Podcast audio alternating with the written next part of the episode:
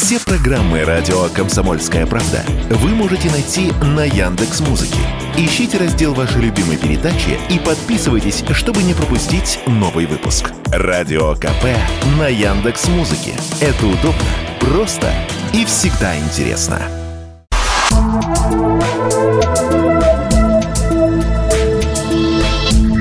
Просто космос. Всем привет! Здесь «Просто космос» и я, Баченина М.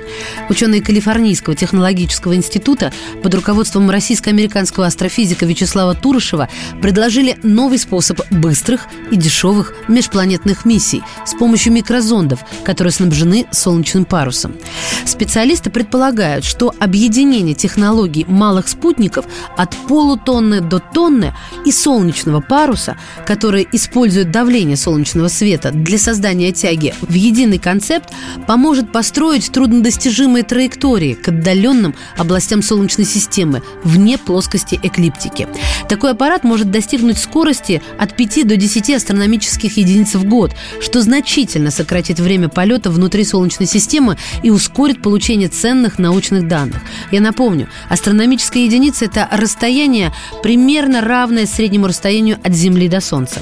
Оценивается, что парусный микроспутник долетит до системы Юпитера и его спутников за два года, а до Сатурна за три, несмотря на то, что последний находится от Земли примерно в два раза дальше самой гигантской газовой планеты. А полярные орбиты, которые находятся перпендикулярно плоскости эклиптики, удастся достичь за два года. Благодаря повышенной маневренности космический корабль может легко доставлять небольшие полезные нагрузки в несколько пунктов назначения, если это необходимо, и сможет состыковываться с соответствующими модульными кораблями. В настоящее время существенной причиной высоких затрат является зависимость от медленных и дорогих химических двигателей, работающих на пределе своих возможностей. Новая технология сделает парадигму исследования Солнечной системы более устойчивой, отмечают авторы работы.